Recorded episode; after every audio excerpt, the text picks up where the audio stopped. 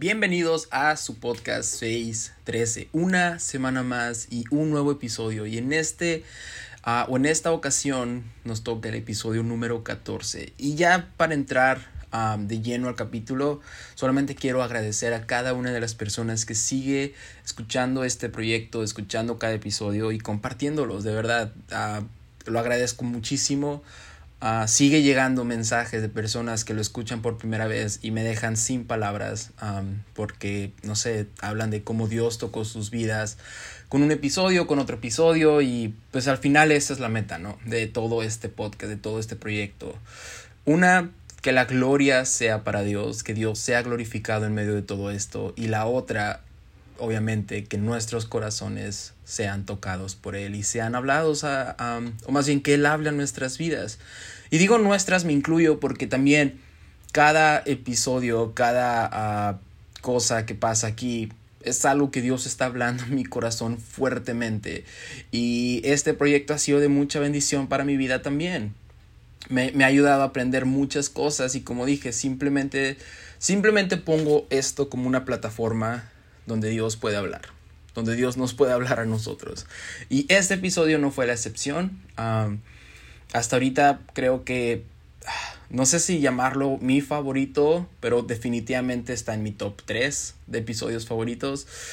Y pues espero que sea de mucha bendición para, para tu vida, para tu corazón. Y de nuevo, si si te gusta este proyecto, si te gusta este podcast, te invito a que lo compartas, que lo compartas en tus redes sociales, que lo compartas a alguien que crees que le puede ayudar, que lo compartas en general. Lo apreciaría muchísimo y así ayudarías a que esta palabra llegue a más personas y no sé, tal vez sean edificados con algún episodio de este podcast. Pero bueno, para empezar ya, uh, no me queda nada más que espero, bueno, deseo que, que pases una excelente semana. Uh, y que Dios te bendiga mucho. Aquí comenzamos el episodio número 14, Kintsugi.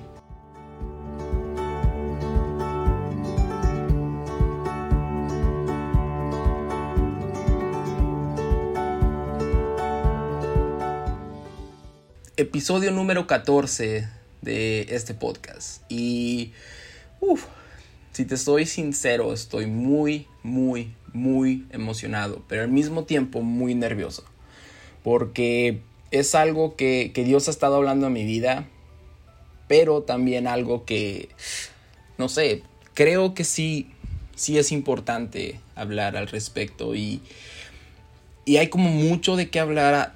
no sé, mis notas sí son un, no diría un desastre, pero sí hay muchas cosas de las que me gustaría hablar y solo quiero que pueda darme a entender bien. Y también, siendo sincero, cada episodio, cada episodio me nace la duda y está esa vocecita que, que me tira para abajo y que en mis cinco minutos de debilidad me dice, oh, ¿tú? ¿Tú vas a hablar de eso?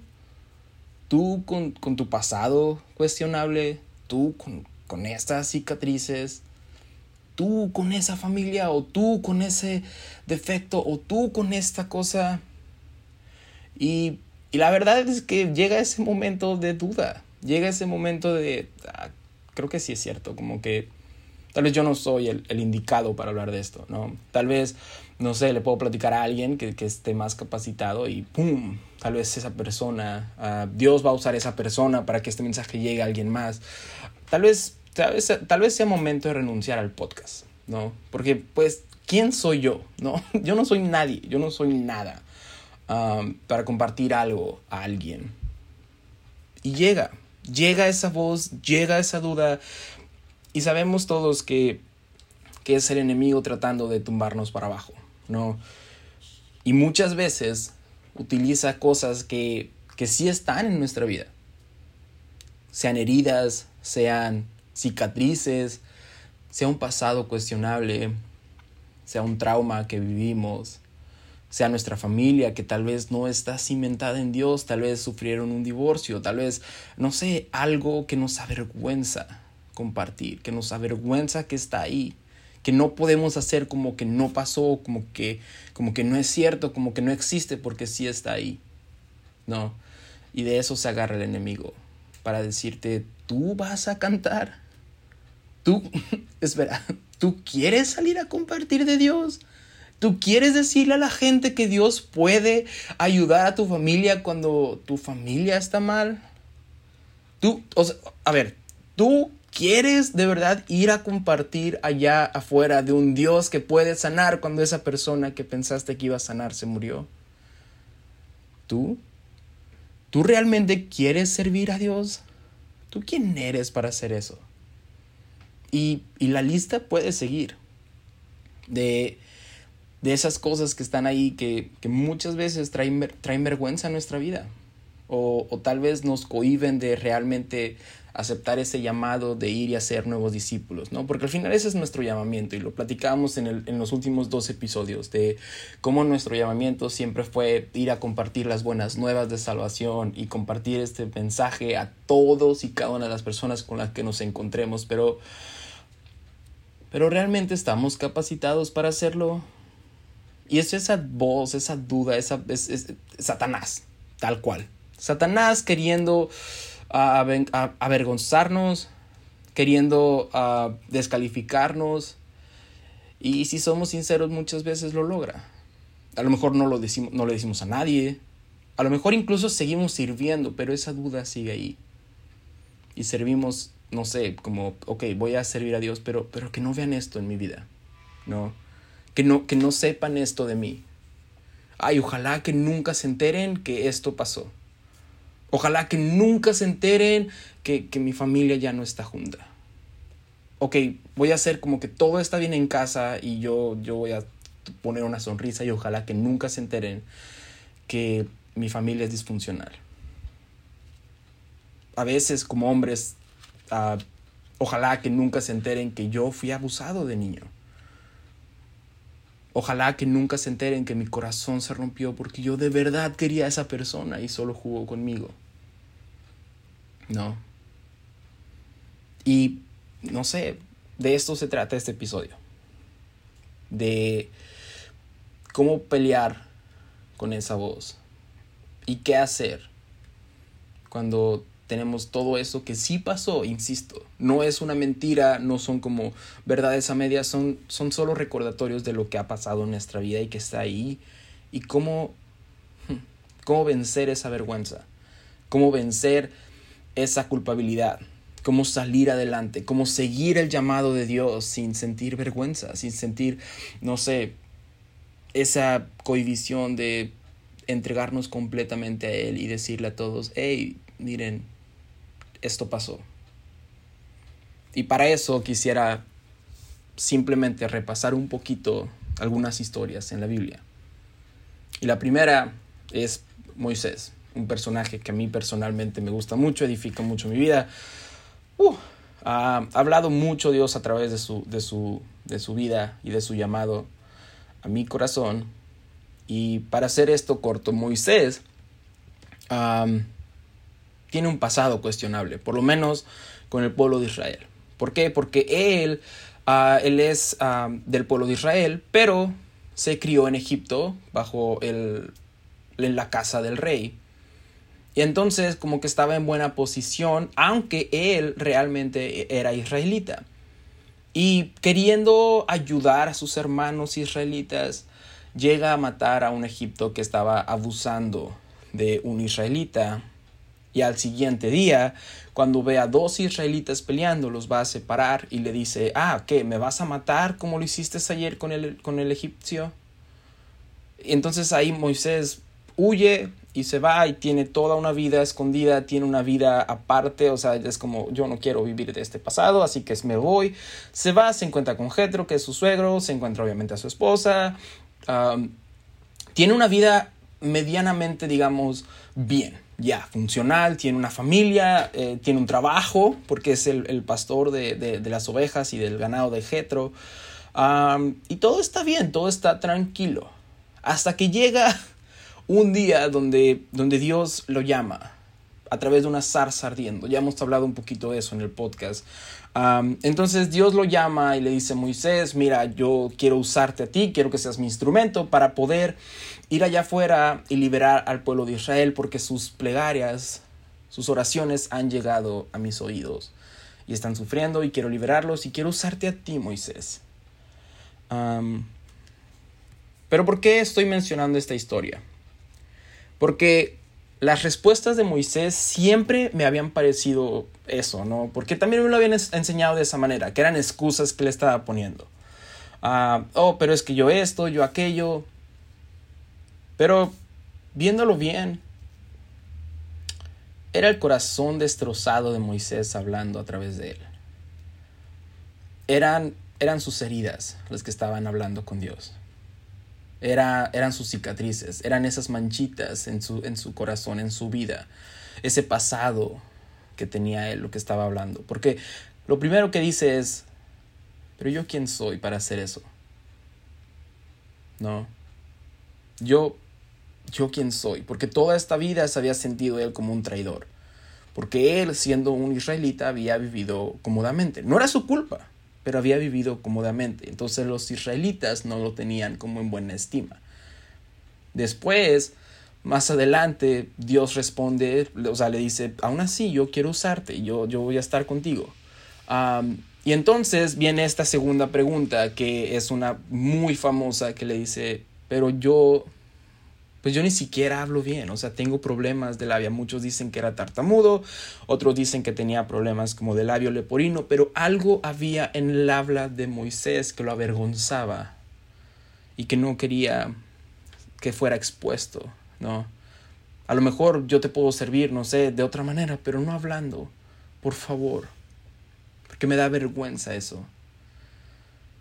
Y Dios le deja saber, yo voy a estar contigo, yo voy a hablar a través de ti.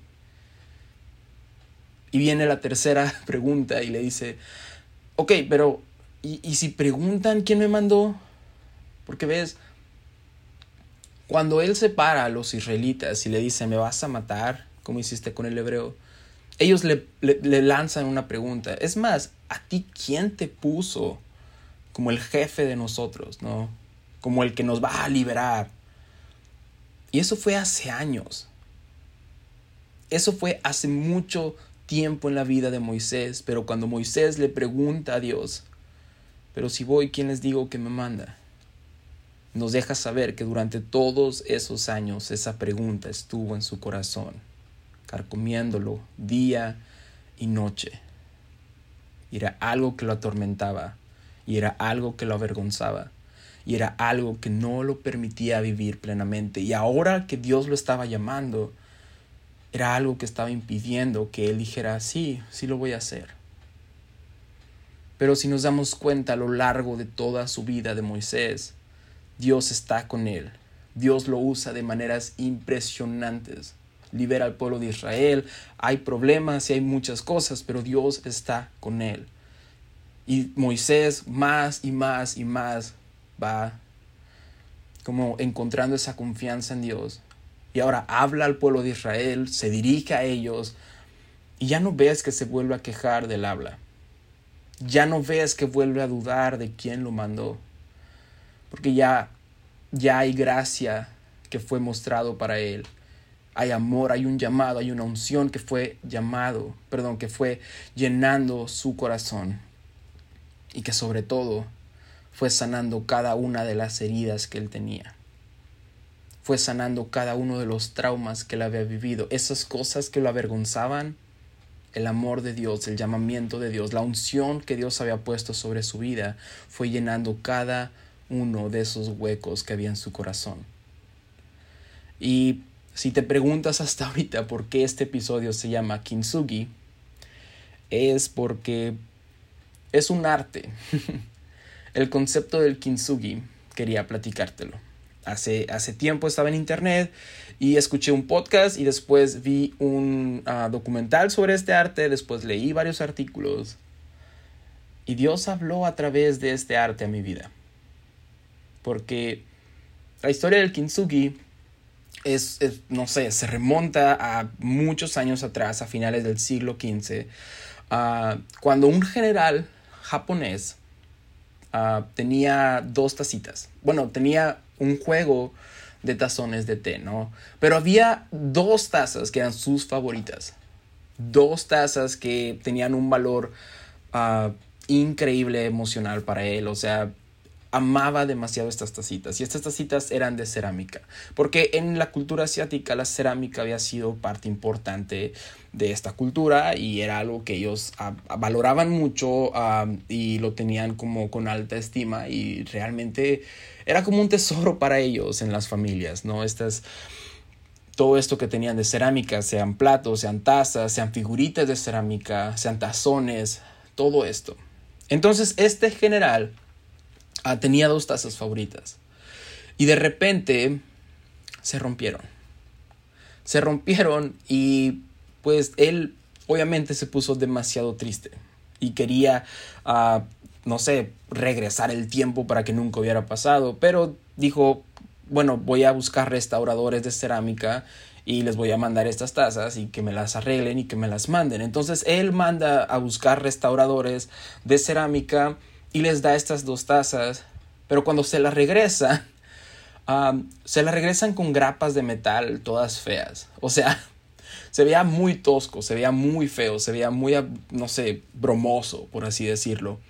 Y el general quedó muy triste y dijo, no, estas no son las tazas que yo quería, o sea, no.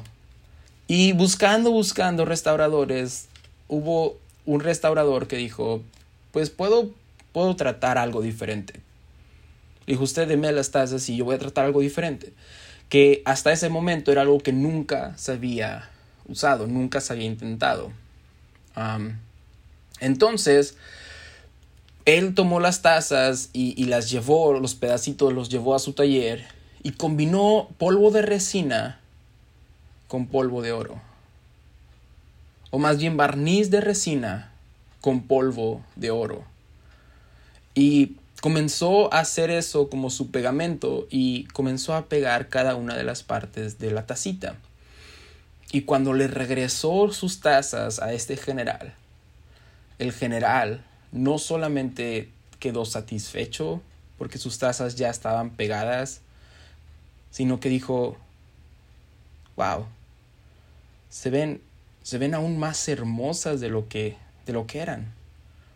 Como que, no sé, sus cicatrices, sus rupturas salen a la vista, pero están están pegadas con oro y eso precisamente las hace más hermosa. Y de ahí viene este arte llamado el kintsugi que se fue perfeccionando, se fue perfeccionando y podemos ver obras demasiado hermosas, pero la filosofía detrás de este arte es precisamente eso, que las rupturas, las cicatrices, las heridas, tu rompimiento, tus momentos de trauma no son el final, sino que simplemente necesitan ser pegados y forman parte de tu historia y no debes por qué ocultarlas. Al contrario, tienes que mostrarlas. Y cuando yo estaba leyendo esto, Dios habló demasiado en mi vida. Y literalmente pensé, ya, mi corazón, mi llamamiento, mi vida, mi alma, en algún punto estuvo roto. De muchas maneras. Y, pasé momentos muy difíciles. Y no fueron pegados con oro, ni ah, barniz de resina. Fueron pegados con la gracia, con el amor con la compasión, con el poder, con la unción de Dios, que es lo más bello de este mundo. ¿Y quiero esconder eso? ¿Realmente me sigue dando vergüenza esconder algo que Dios ya pegó? ¿Algo que Dios ya sanó? ¿Algo que Dios ya restauró? ¿O puedo tomar esto y mostrarlo, no para que vean lo lastimado que estuve, sino para que sobresalga la gloria de Dios en mi vida. Ya, yo pasé por cosas, pero mira, lo que resalta es la gracia que Dios tuvo en mi vida. Y podemos ver este ejemplo en la historia de Jacob, ¿no? Jacob era un hombre que desde, desde chiquito había sido muy rebelde y había cometido error tras error, tras error, tras error, tras error, tras error, tras error. Pero de repente llegó un punto donde él dijo, yo no quiero ser igual. Ya estoy harto, cansado de ser igual. Quiero ser alguien diferente, quiero ser alguien que le agrade a Dios. Y en la historia, en la narrativa bíblica, tenemos esta historia donde Jacob se va, deja a, su mujer, están acampando, están en, en, camino a encontrarse con su hermano, que tampoco quedaron muy bien las cosas. Y de repente, en, un, en una noche, Jacob deja a, a, sus esposas y sus hijos, y él se va a lo lejos, a tener este momento con Dios, porque la Biblia habla de que empieza a pelear con un ángel de Dios. Y comienza a pelear y comienza a pelear y comienza a pelear hasta que se hace de día, pasa toda la noche y el ángel le dice, ya déjame ir porque ya está amaneciendo. Y Jacob le dice, no, no te voy a dejar ir hasta que no me bendigas. Porque quería ser alguien diferente, no iba a dejar ir esa oportunidad. Y y el ángel le dice, ok, ya no te llamarás Jacob, te llamarás Israel. Y comienza todo este proceso de cambio en la vida de Jacob, que ahora es Israel, que comienza a ser un hombre diferente, comienza a ser un hombre conforme a Dios, comienza a ser incluso el, patriarca de las tribus. Por eso se llama Israel. Y, y el pueblo de Dios lleva su nombre. Pero ¿por qué estoy contando esta historia? Porque cuando el ángel le cambia el nombre, la palabra de Dios nos dice que un ligamento de las piernas de, de, de Jacob se rompe. Y a partir de ese momento comienza a cojear. Y toda su vida, a partir de ese momento, comienza a cojear. A donde quiera que iba caminando, él iba cojeando. Mm. Y para ti, para mí, cuando podamos ver eso, podemos decir, a lo mejor le daba vergüenza cojear. O era un impedimento porque, pues no sé, se iba a enfrentar con su hermano. A lo mejor iba a haber una pelea. Iba a ser algo que lo iba a poner en desventaja. O tal vez... Mm, esa herida mostraba la gracia que Dios tuvo para su vida. Justamente esa herida mostraba toda todo el cambio que Dios había hecho en su vida. Y cada vez que Jacob cojeaba, cada vez que Jacob no podía caminar recto, era un recordatorio de todo lo que Dios había hecho. Y me imagino que alguien le ha de haber preguntado, ¿no? Oye, ¿por qué caminas así? Que su hermano le ha de haber preguntado, oye, tú no caminabas así. Mm, me imagino a Jacob diciéndole, te voy a contar la historia, ¿por qué camino así? Wow. Porque ves, nuestras heridas no deberían darnos vergüenza.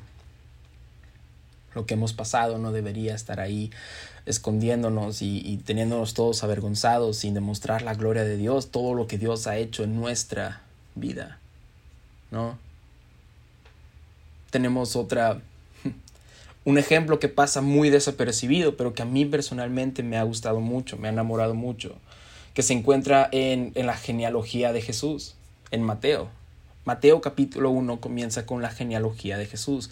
Comienza a decir desde el principio quién engendró a quién, quién engendró a quién, quién engendró a quién, de quién es hijo tal. ¿Y por qué menciono esto? Porque en la genealogía de Jesús se encuentran dos nombres o dos personas, por así decirlo, que que tienen pasados cuestionables, que pudieron haber mencionado a sus esposos, porque toda la genealogía se trataba de hombres y, tal hombre tuvo a tal hombre y tal hombre tuvo a tal hombre, hasta que llega Raab. Y Raab engendró a Boaz. Y si no sabes quién es Raab, déjame contarte que Raab en su pasado era una prostituta y tenía un pasado bastante cuestionable. Que ya, a lo mejor le daba vergüenza enseñarlo, a lo mejor le daba vergüenza recordarlo y decir, oh sí, ya, yo hice eso, pasó eso en mi vida. Pero cuando llegamos a la genealogía de Jesús y vemos el nombre puesto en la palabra de Dios, wow. ¿Realmente pensamos en su pasado? o pensamos más bien en la gracia y el amor que Dios tuvo en su vida, para que después de haber pasado por lo que pasó y haber hecho lo que hizo, ahora su nombre está en una genealogía que cambió el mundo para siempre, en la genealogía del Mesías. Mm. Porque ves, tú y yo no podemos arreglar el pasado. No podemos arreglar lo que pasó. No podemos arreglar lo que ya está ahí.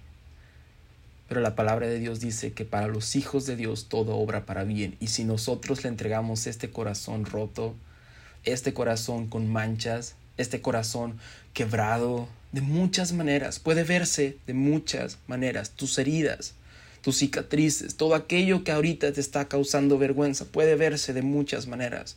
Lo dijimos al principio del episodio, puede verse como una familia disfuncional, puede verse como el divorcio de, tus padres, puede verse como un divorcio tuyo, que a lo mejor la persona con la que pensabas pasar el resto de tu vida no estaba tan comprometido y te dejó y ahora eres la burla del pueblo, la burla de tu familia,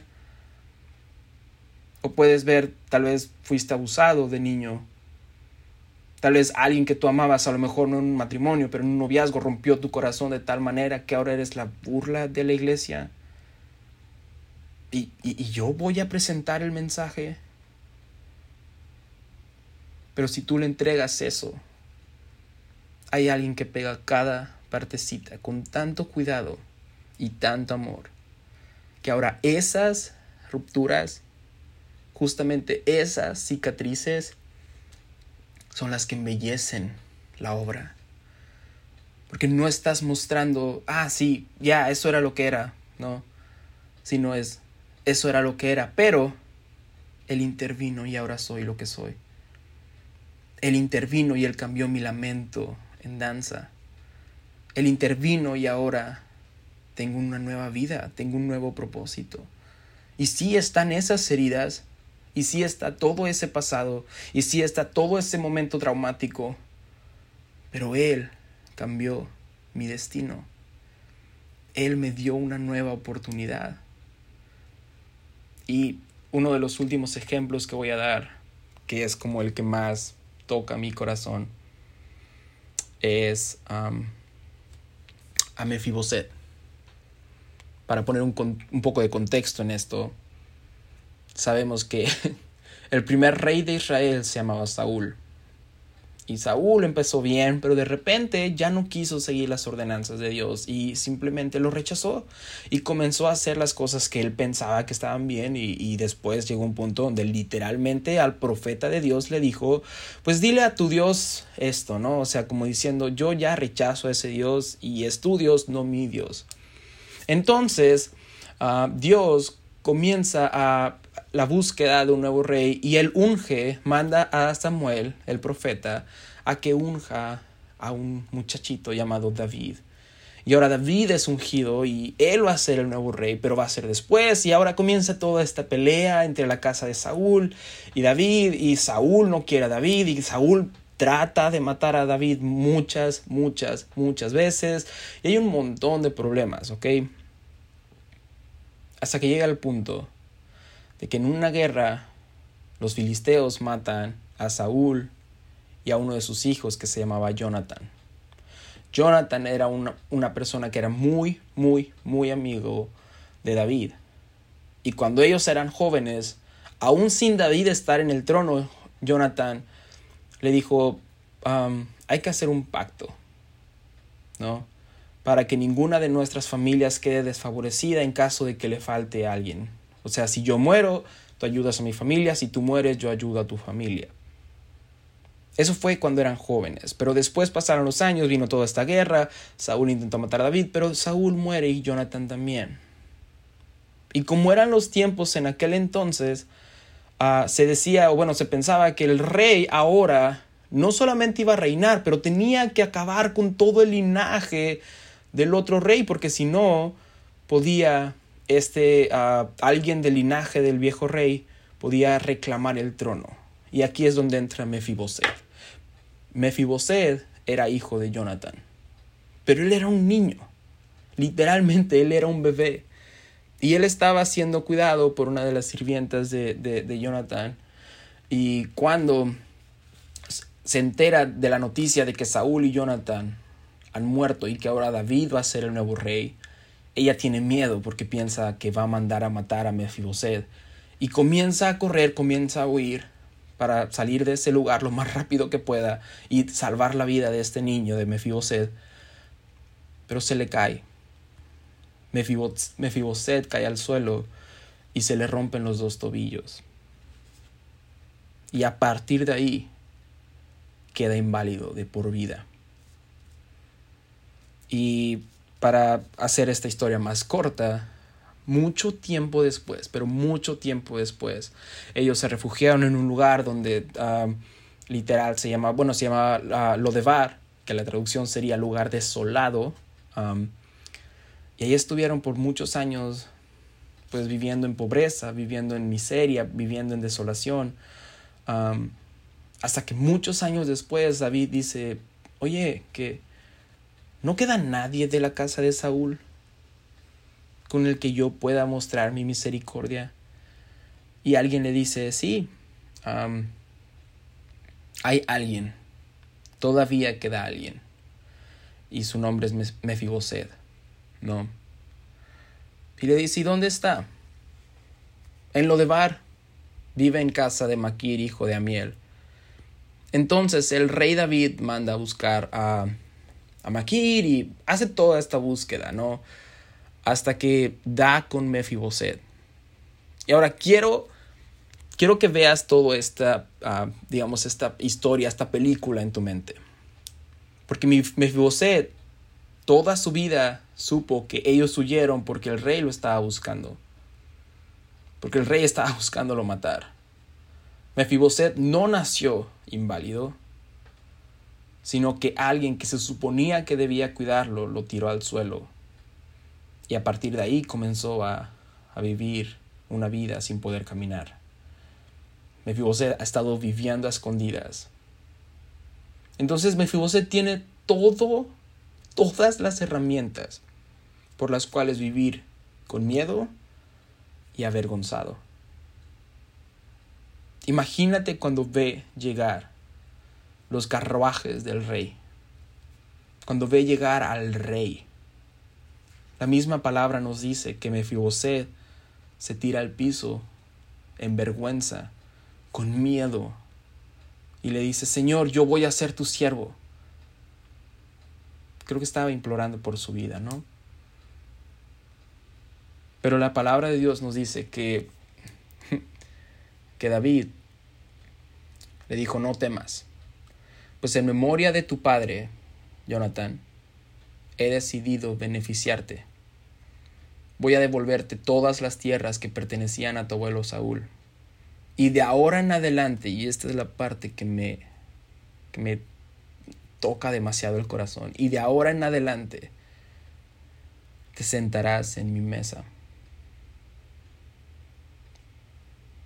Hmm. Sin embargo, Mefiboset, con todas sus heridas, con toda su vergüenza, con todo su pasado, se inclinó y dijo, ¿Y quién es este siervo tuyo para que su majestad se fije en él, si no valgo más que un perro muerto? Porque esas voces le habían dicho que ese era su valor, que de acuerdo a todas las circunstancias que estaba viviendo, ya, eso es lo que eres, eso es lo que vales. Si alguien muestra mi... No, no lo aceptes, tú no vales eso.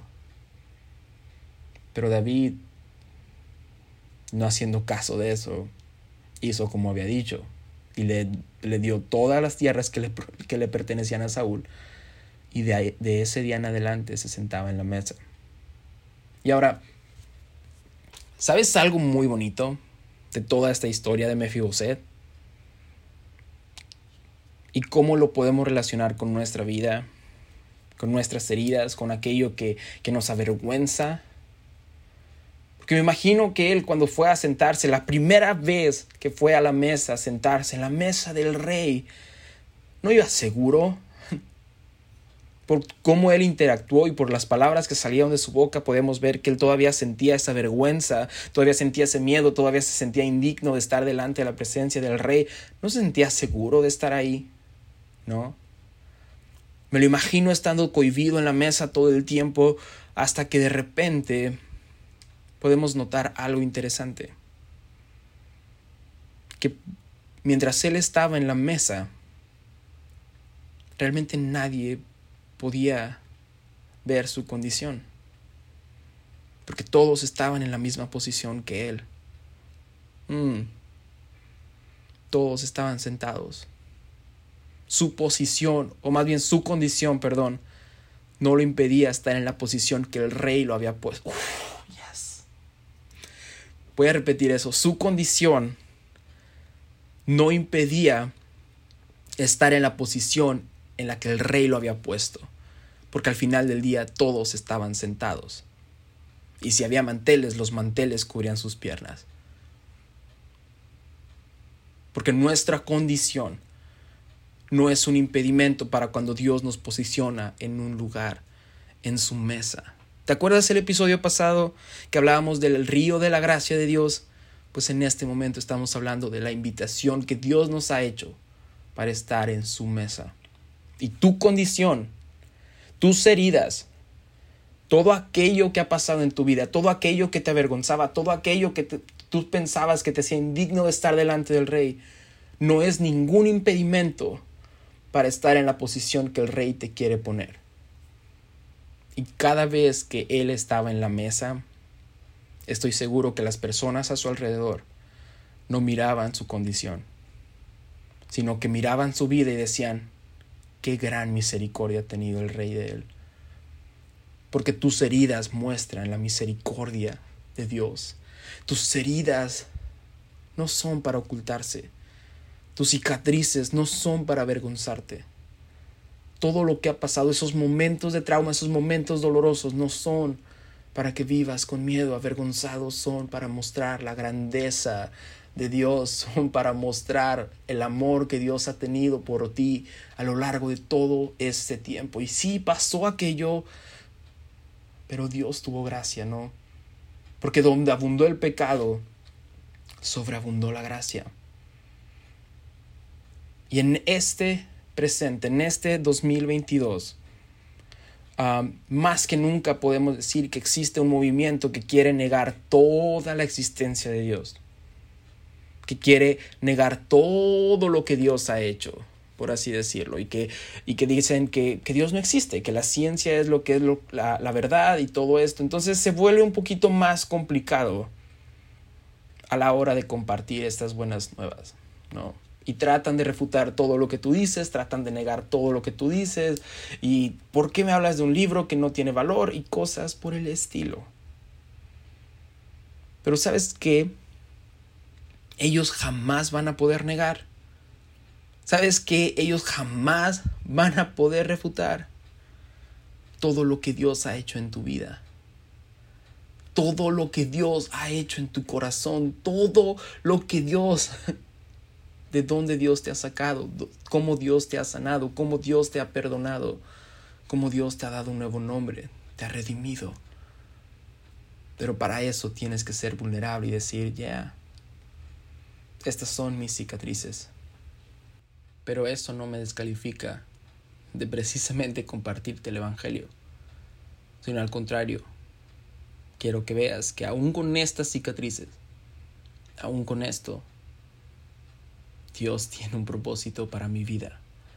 Dios tiene un llamado para mi vida.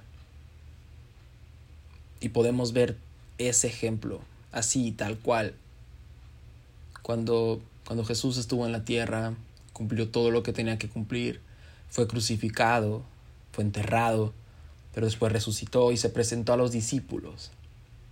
Mm. Y cuando se presenta a los discípulos había uno que no estaba, que era Tomás.